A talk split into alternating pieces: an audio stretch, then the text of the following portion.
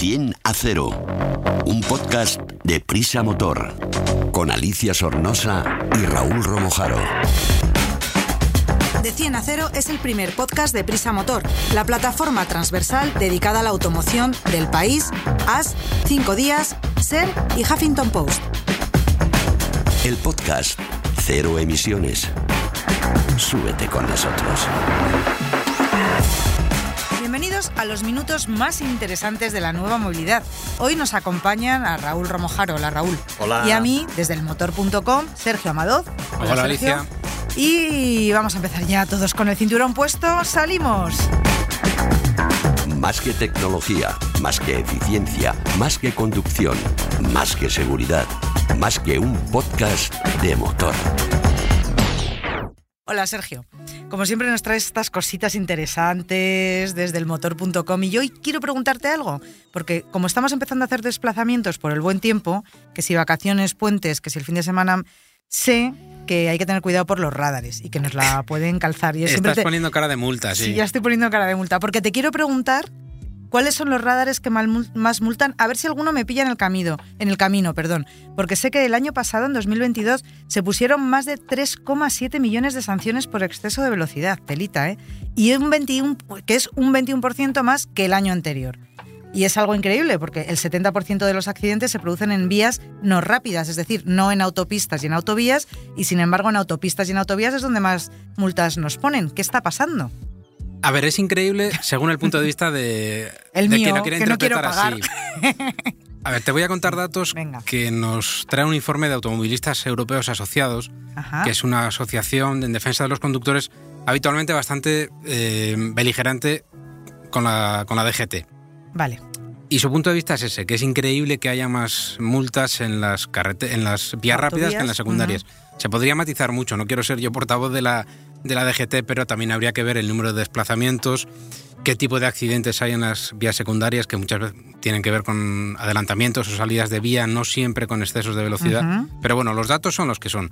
Tenemos Vale. los 50 radares que más multas pusieron en 2022. No vamos a sacar aquí la lista, que no se asuste pero, nadie pero dime dos o tres, por si acaso. porque esa está en el motor.com. Pero hay tres eh, que están por encima de, de otros. De la Dos- media. Sí, Sí. Bastante por encima. Dos están en, en Cádiz, en la A381, Ujú. uno en el kilómetro 74,7 y otro en el 37,3. El primero con 79.000 multas en todo el año y el segundo con 68.000. No está nada mal, ¿no? La recaudación de esos radares les está viniendo bien. Sí, y el tercero en la lista está en la A7, que es una de las eh, autovías más... eh, Con más volumen de tráfico. Gracias, porque no me salía la palabra. Está en el kilómetro 326 en Valencia y tiene, y tuvo, registró 50.000 infracciones el, el año pasado. Madre mía, todas de exceso de velocidad. Todas porque son radares, eh, todos ellos fijos, anunciados, pero aún así registran muchísimos excesos de velocidad. Así que, que me ibas a contar cositas curiosas, estoy ya que me tienes en ascuas. Sí, te voy a decir, por ejemplo, que, las, que esto lo refleja el informe y tiene que ver también con la cantidad de, de kilómetros de las eh, comunidades. Son las comunidades con más eh, infracciones Multas. en radares, que son Andalucía, la comunidad valenciana, porque hay muchísimos desplazamientos vacacionales también, y Castilla y León, que tiene un territorio muy amplio con, con vías rápidas. Y no rápidas en las que eh, hay, hay muchos coches y muchos, eh, muchos excesos. En el lado contrario, La Rioja. Ay, la gente de La Rioja es más tranquila entonces. o es una comunidad más pequeña y pasan menos coches. Bueno, eh, los datos dicen lo que dicen, pero se pueden interpretar de, de muchas maneras o se pueden contextualizar. Pero si quieres más datos curiosos, Sí, me gusta. si no me preguntas nada, yo sigo dando datos Venga, dame unos pocos más, sí, no me dejes así, que yo pensaba que venías aquí con un saco lleno de...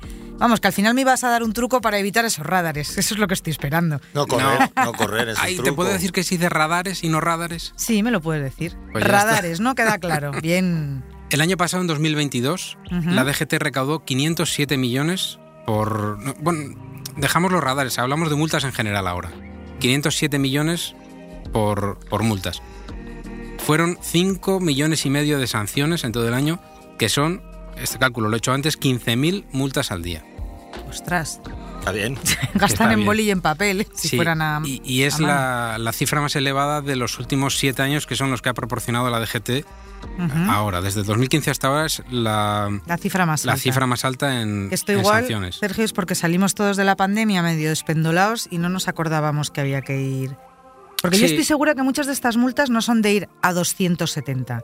Muchas seguramente son de ir a 45 en un sitio de 30, a 70 en un sitio de 50, Mm. que son casi despistes. Sí, muchas de ellas sí. de- Claro. efectivamente, no hay, no hay, no todos los excesos son excesos gravísimos que son delito ni, ni mucho menos. Están todos los excesos que muchos serán por por despiste y es verdad porque lo, en vías rápidas porque los coches, sobre todo los actuales, alcanzan la velocidad legal sin que casi uno se entere. Sin pestañear. y hay que poner casi atención en no sobrepasarla.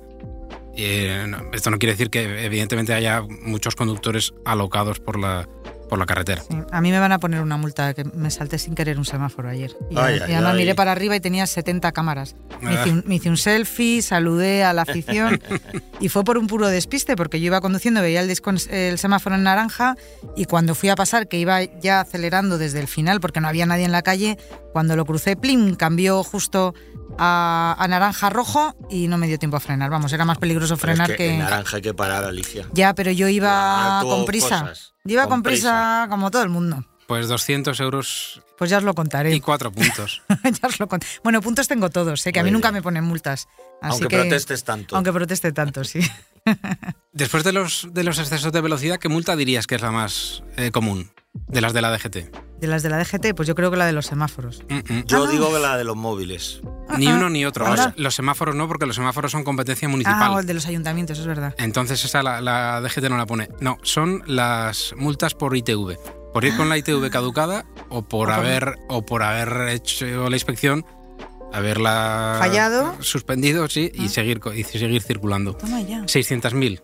Si de esto 600.000 hablábamos, multas. ¿os acordáis cuando hablábamos hace unos cuantos podcasts sobre la ITV y pasar la ITV y los puntos que miran ahora? Y, y es verdad que hablábamos de esto, que hay mucha gente, que es increíble, que no pasa la ITV y sigue rodando. Sí, efectivamente. Es y es lógico que sea que sea una de las más comunes porque es una de las más fáciles de detectar porque los agentes tienen eh, sus los mismos Tienen agentes el, que, tienen el poder. Los mismos agentes que están vigilando, por ejemplo, los aparcamientos tienen el registro de- del coche si ha pasado o no la ITV. Ah, sí, o sea que aunque lo tengas parado ahí en la calle, te Sí. pueden multar, claro. Y por eso los, las multas de velocidad son las más habituales, porque existen los radares y no hay otros medios de control para vigilar otros asuntos. Por ejemplo, lo que dice Raúl, el teléfono móvil, que vemos a muchísima gente con el móvil. Mm. Para empezar, si viaja por la ciudad, la multa es municipal, la DGT no la registra. Y por la carretera es difícil, a a no ser que sea el helicóptero el que, el que vigila, es difícil detectar a la gente o no es tan sencillo detectarla y que un agente lo vea. Esas fueron 88.000 el año pasado. Iba a hacer un chascarrillo con lo del helicóptero la DGT, pero lo voy a dejar. Ya se nos ha olvidado. Ya se nos ha olvidado el, el incidente aquel. Déjame que te dé otro dato más, que este me pareció muy curioso, que tampoco tiene que ver con la, con la DGT, sino con los ayuntamientos. Este procede de un informe de Devuelta, que es una Sí. empresa de recursos de multas. Hay una farola en Madrid, en la avenida Puerta de Hierro, para quien sea de, de Madrid y la conozca, que el año pasado eh, registró un aumento de- del 1000% en el número de multas. ¿Y eso cómo es posible? Eh, porque pusieron muchas y menos y luego pusieron muchas. No sé la razón, la verdad. En 2021 puso ese radar, registró 1965 excesos de velocidad. ¿Casi el doble? En 2000, no. ¿Mil? ¿Dos, ¿Mil No, no? El, el aumento fue del Ah, 1000%. vale. De 1900 multas en 2021 a 21.000 en 2022. Madre mía. Alucinante, ¿no será que tiene algo mal? Es que no sé, me parece una barbaridad, ¿no? ¿Qué, qué Sí, pensáis? es mucho, es mucho, desde luego. A lo mejor está menos visible la señal que anuncia el radar. A lo no mejor, porque hay algunos de esos truquitos que un día podíamos hablar de ellos. ¿eh? Los truquitos de la DGT para calzarte la, mu- la multa. Que este es de la ciudad otra vez, Alicia. bueno, vaya, pues del ayuntamiento, me da igual.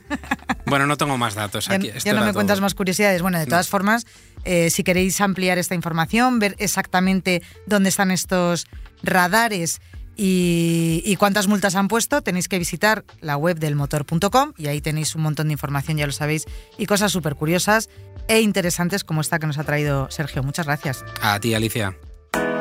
Explicamos fácil lo difícil. Hola Raúl. ¿Qué Ya tal, Alicia? Te veía muy lejos, pero no, estás aquí No, cerca, estás aquí, cerca. Vamos a seguir hablando de temas así interesantones. Bueno, no sé si interesantes o desesperantes, porque vamos a hablar del incremento del precio de los coches, de los coches nuevos. Eh, empezaron a subir mucho, mucho en 2019, en 2020 subieron todavía más, y eso que hubo pandemia, y en los últimos 12 meses ya van a tope, van a, a despegar. Eh, me imagino que alguna de estas cosas, eh, de lo que ha tenido que ver que suba eh, el precio de los coches, es la crisis que hubo de, de, mm, Semiconductores. de semiconductores, de materiales, después la que hubo de transportes, después lo de la pandemia, en fin, pero que ahora además llega la Euro 7, que es otra normativa más que ahora me vas a explicar que no lo tengo muy claro, por la que lo que yo lo poco que sé es que los coches van a contaminar todavía menos, pero claro, supongo que esto es a costa de meterles más pasta para que lleguen a, eso. Explícame un poco lo de la Euro 7 y luego hablamos de cuánto suben los coches y qué es lo que nos va a pasar. Sí, es así, Alicia. Eh, eh, ahora mismo se está negociando la entrada en vigor de esta nueva normativa porque hay muchísima polémica entre los políticos, los, los responsables europeos de este asunto y los fabricantes. Eh, por dos motivos. Porque la Euro 7, cada vez que hay una nueva etapa, sabemos que ha habido, bueno, pues todos los números. Ahora estamos en una, en una evolución de la Euro 6, luego llegaría la Euro 7. Cada vez que toca rebajar los, los registros de emisiones de contaminación es más difícil, obviamente, porque cuando te van reduciendo los, los límites, cada gramo que, que vas ganando, eh, pues, pues cuesta mucho dinero eh, ponerlo, ponerlo en marcha. ¿no? Además, con el agravante de que se, se supone que esta Euro 7 mm, sería para coches eh, vendidos entre mm, 2025 y 2035. En 2035, si te acuerdas, ya hemos comentado Sí, que que se dejarían de, de vender fabricar. coches fabricar y vender coches eh, con motor de combustión, coches contaminantes. Con lo cual las marcas también están diciendo que van a tener que hacer un sobreesfuerzo, que van a tener que invertir en esta Euro 7 para algo que saben que en muy corto plazo va a desaparecer, no va a tener utilidad y va a ser una tecnología que se tire eh, entre comillas, a la, a la basura. Entonces, con toda esta polémica se está viendo cómo, cómo eh, es, cuál es el desenlace de, de- de este enfrentamiento, digamos, pero lo que ya sí que es evidente es que hay un cálculo que lo ha hecho la, la Asociación de Constructores de Automóviles Europeos, es la ACEA, en la que se estima cuánto va a subir eh, la implantación de la tecnología que requiere la, la Euro 7 en los coches en los coches que se empiezan a vender en ese momento. y más o menos cuánto nos van a subir, porque ya los coches desde, por ejemplo, para que veamos un poco cómo han subido. Mm. A principio de siglo, un, un coche que costaba 15.000 euros, el mismo modelo, hoy, si lo compráramos hoy, cuesta 24.300, o sea, un Fíjate. 62% más. Mm. ¿Qué va a pasar con esto? ¿Cuánto más nos van a subir el precio de un vehículo nuevo? Solamente hablamos de este, de este aspecto de la Euro 7, quiero decir, porque es posible que, o casi seguro por desgracia, que los coches sigan subiendo por otra serie de, factores. El, el promedio que calcula CEA es de 2.000 euros por cada coche o, furgoneta. Eh, en concreto serían una media, porque lo han afinado a tope, de 2.600 2.629 euros para los diésel y 1.862 euros para los coches de gasolina. Esto lo ha hecho una consultora eh, eh, por encargo de, ACEA y, han, calculado, han calculado esto. La cantidad sería incluso mucho mayor, aunque es un segmento, digamos, en cuanto a volumen de unidades menor, pero son precios muy altos, en los camiones y autobuses. Eh, serían más de 10.000 euros, casi, casi 12.000 en concreto. O sea que es muchísimo dinero el que, el que, van a, el que va a subir. Sin embargo, la, la Unión Europea eh, considera que, no va a ser así, que no va a ser tanto el dinero y que cree que lo que es los, los vehículos más comunes, turismos y furgonetas, estará la subida entre 180 y 450 euros. Es muy inferior esta cantidad a la que calcula CEA. Bueno, eh, aunque nos quedáramos en un término medio, lo Ajá. que está claro es que al final, si son 1.000, 1.500 euros, lógicamente al final ese dinero se va a repercutir en la factura y va a ser un, un extra que se añada a- al precio de los, de los vehículos. Sí, a mí me gustaría que calcularan cuánto va a subir nuestro sueldo medio en Claro. esos años, porque me da que 400 euros no. Claro, ese es el problema de los datos que dabas tú anteriormente, que también son muy interesantes y se han conocido hace poco de cómo ha evolucionado el precio de los automóviles.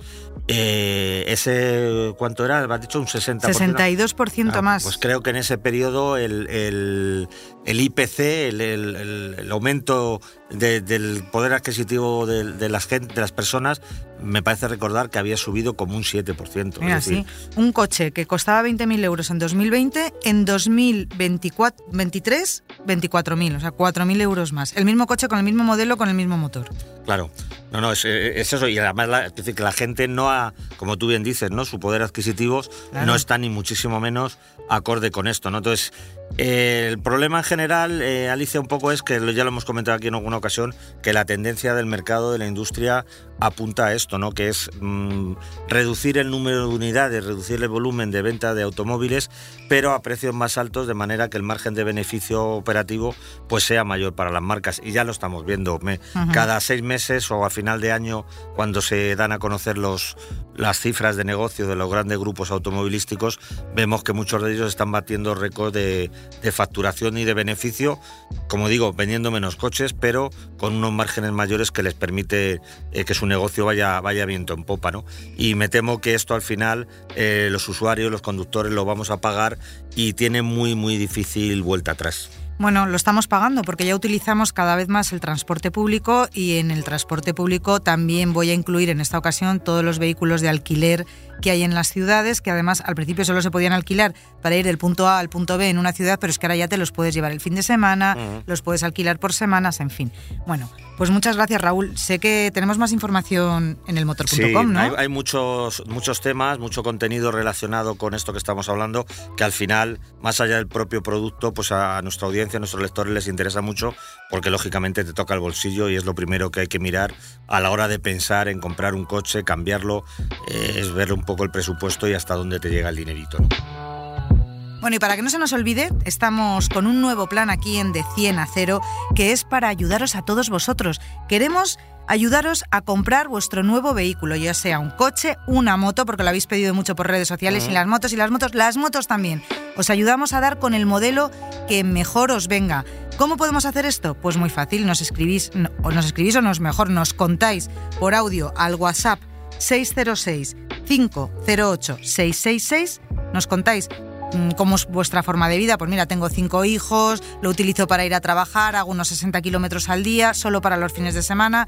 eh, me gustaría un coche muy barato, tengo un presupuesto más o menos tal, me gustan los coches verdes, las motos con dos ruedas y un manillar, esas cosas nos las contáis y nuestro equipo de expertos eh, va a intentar buscar el vehículo que mejor se adapte a todos vosotros y os lo contaremos aquí en próximos podcasts. Sí, ya estamos recibiendo algunas consultas, las primeras, eh, porque hemos dado a conocer el, el proyecto hace relativamente poco, la idea, y, y lo que estamos intentando también es recopilar algunas que sean, vamos a intentar que sean un poco de interés general, ¿no? Que si hay, por ejemplo, esto que tú decías, hombre, una persona con cinco hijos, lamentablemente o por suerte, bueno, eso ya cada uno lo valora como quiere, es poco común o poco frecuente en el día de hoy, ¿no? Entonces vamos a intentar que sean consultas que puedan tener eh, un, una- un cierto contenido y un cierto valor para el mayor número de gente posible. Entonces ya las estamos recopilando, las vamos a ir viendo y, y muy pronto empezaremos a, a ofrecer los resultados de, de estas preguntas de nuestra audiencia. Pues ya lo sabéis, 606-508-666 por WhatsApp, por audio, no tenéis ni que escribir, nos mandáis eh, todos estos datos y os vamos a echar una mano. Bueno, pues eh, continuamos con nuestro de 100 a 0.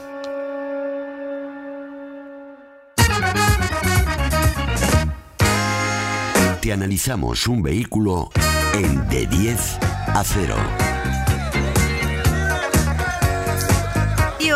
En de 10 a 0, en nuestra prueba picadita de vehículo, tenemos a Alfredo Rueda. Hola Alfredo, ¿qué tal? Hola Alicia, buenas tardes. Bueno, aparte de que las fotos las vamos a poder ver en el motor.com, además de un poquito más de información, vamos, ¿estás ya preparado para que te... al ataque? Por supuesto. Para que te cuente, venga. Vamos a por ello.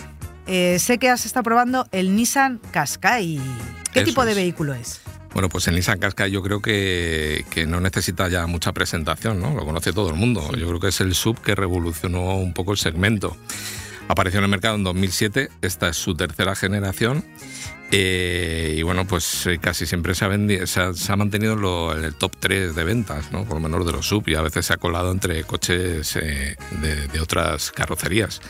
Entonces, en esta ocasión, bueno, pues traemos una mecánica muy curiosa, se denomina e-Power, luego vamos a hablar de ella, y la verdad es que es única en el mercado. Es, eh, es una mecánica híbrida, pero tiene unas características que, como te digo, ahora Eso, hablamos no, me, no me cuentes más. Vamos paso a paso. ¿Qué caracteriza a su diseño y carrocería? Pues mira, por medida se puede considerar un subcompacto, mide 4,42 metros de largo, 1,85 de ancho y 1,63 de alto. Tiene un maletero de 450 litros, en línea con otros subcompactos de este estilo y de estas medidas. Y bueno, pues respecto a su carrocería, pues bastante moderna, bastante futurista. Frontal tiene unos faros muy afilados y en la trasera destacan unos pilotos que tienen una especie de protuberancias laterales que se extienden un poquito por el lateral, que bueno, pues eh, la verdad es que le, da- le dan una zaga un poco diferente, ¿no? A Sí, lo y no es fácil de romper eso en un... No, esas no columnas que hay en los parking que se Que se mueven solas. ¿no? Cuando pasas. No, eh, es complicado, porque además está en la parte trasera, entonces bueno, Está es bien, complicado. está bien diseñado, ¿no? Sí, sí, sí. ¿Cómo es la habitabilidad interior? Pues está muy bien. Eh, bueno, está en línea con otros subcompactos, como este, delante unos asientos muy confortables e incluso tienen masaje, que en esta categoría de vehículos... No eh, me has avisado, me hubiera venido a echar la siesta en el coche.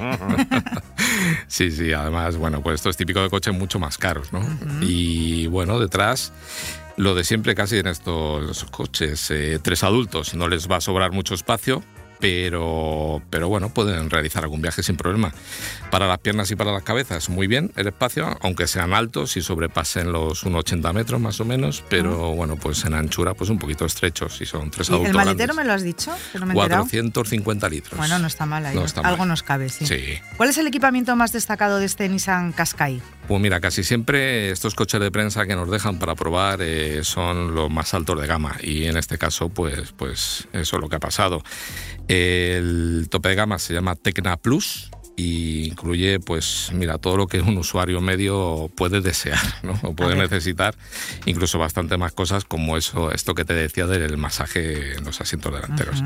Entonces bueno también añade pantalla de infoentretenimiento de 12,3 pulgadas techo cristal panorámico llantas de 20 pulgadas sistema de sonido Bose cámara 360 control de crucero adaptativo pues, bueno pues de todo de todo. Vale, ¿y qué motor acompaña y mueve todo esto?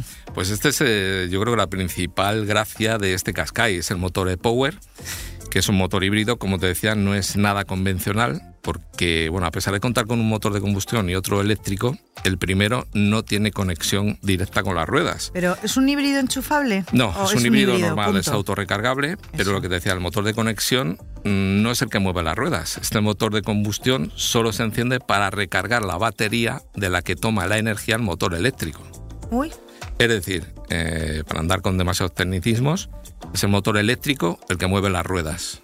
¿vale? El motor de combustión es un tres cilindros de 158 caballos. Acciona un generador que envía la energía a la batería de 2,1 kilovatios hora brutos y con una potencia de 90. En total, el conjunto ofrece 190 caballos. Pero repito lo que te digo, lo más curioso es el motor eléctrico únicamente el que mueve las ruedas. Bueno, pues luego me hablarás de cómo se comporta, pero antes dime cuáles son las prestaciones y consumos de este motor eléctrico alimentado por uno de gasolina. No está nada mal. Eh, de 0 a 100 tarda solo 7,9 segundos, no llega a 8, y alcanza una velocidad máxima de 170 kilómetros por hora. Su consumo es de lo mejor eh, y desde luego lo que más seguramente va a apreciar el futuro comprador de este modelo. Ronda los 6 litros cada 100 kilómetros, algo más de esos homologados 5,4, pero ya sabes que los homologados siempre en una prueba dinámica y práctica pues suben un poquito.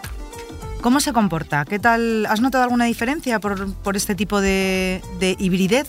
No sé si Sí. se dice así, hibridez. Hibridación. Hibrid- De Hibridación, hibridación, eso perdón, es. de hibridación. Una cosa nueva que se ha aprendido. Hoy dos, porque Dos. también los de lo, lo de los radares, que lo decía mal, es radar, no, no radar. Radares. Pues mira, efectivamente esta mecánica es muy peculiar y como ese motor de combustión brinda energía al eléctrico, que es el que al final mueve las ruedas, pues eso implica que estemos como a caballo entre un coche de combustión y un coche eléctrico, 100%. Es decir, yo creo que reúne lo mejor de los dos mundos. Eh, tenemos una falta de vibración, o sea, vibraciones y un ruido mucho menor que uno de combustión, que se acerca más un poco al silencio de marcha de, un eléctrico. Eso sí, el motor se enciende y se apaga, el motor de combustión a su libre albedrío cuando detecta el nivel de carga de batería que está bajo. Y solo en el caso de que se le dé un buen pisotón al acelerador, arranca el motor de combustión en todos los casos para apoyar esa batería y que la aceleración sea más inmediata. Pero que te digo, solo es el eléctrico el que al final le rinde esos 190 caballos a las ruedas. Y luego tiene una curiosidad, bueno, todos los Nissan llevan el famoso e-pedal, que es un nivel de regeneración de energía que prácticamente sin pisar el pedal del freno, pues el coche se detiene. Me gusta mucho conducir así con el One Pedal Drive o el e-pedal o como lo llamen en cada lado, es bastante cómodo. ¿Cuánto cuesta este Nissan Qashqai? Pues el precio es de 41.750 euros, puede parecer alto, pero bueno, eh, va acorde un poco a toda la tecnología hasta que, de la que hemos hablado. Eh, también tenemos esta mecánica híbrida desde el acabado más básico que se denomina Centa y que cuesta 33.300, que es un precio ya mucho más asequible. Aparte de poquito más de 33.000 tenemos un Nissan Qashqai. ¿Y para quién está indicado este Nissan Qashqai? Pues mira, está indicado para todo aquel que busque un sub moderno, muy tecnológico y que necesite la etiqueta E con el parabrisas, que, bueno, que brinda tantas, eh, tantas bondades como ya hemos hablado en diversas ocasiones. Que podemos circular por casi toda la ciudad, vamos. Efectivamente. ¿Cuáles son los rivales de mercado? Si no nos gusta el Qashqai, ¿qué podemos acceder así parecido? Pues mira, como motor híbrido hay varios sub de estas medidas, pero que al final el motor de combustión no mueva las ruedas, pues no hay ninguno. Dicho esto, pues se puede mirar el Toyota CHR con similar potencia, algo más pequeño por dentro, que cuenta con un cambio automático de tipo variador como el Nissan, y también por encima estaría el Lexus UX eh, con la misma potencia que el Toyota, 184 caballos por los 190 del Nissan que acabamos de decir y que además este Lexus cuenta con una versión también con tracción total. Bueno, pues no está nada mal. Muchas gracias, Alfredo. A ti, como siempre, Alicia. Y hasta aquí este ratito tan entretenido del mundo de la nueva movilidad. No olvidéis suscribiros, contárselo a vuestro primo y escucharnos en el atasco para llegar más relajados a trabajar. Hasta la semana que viene, no nos falléis.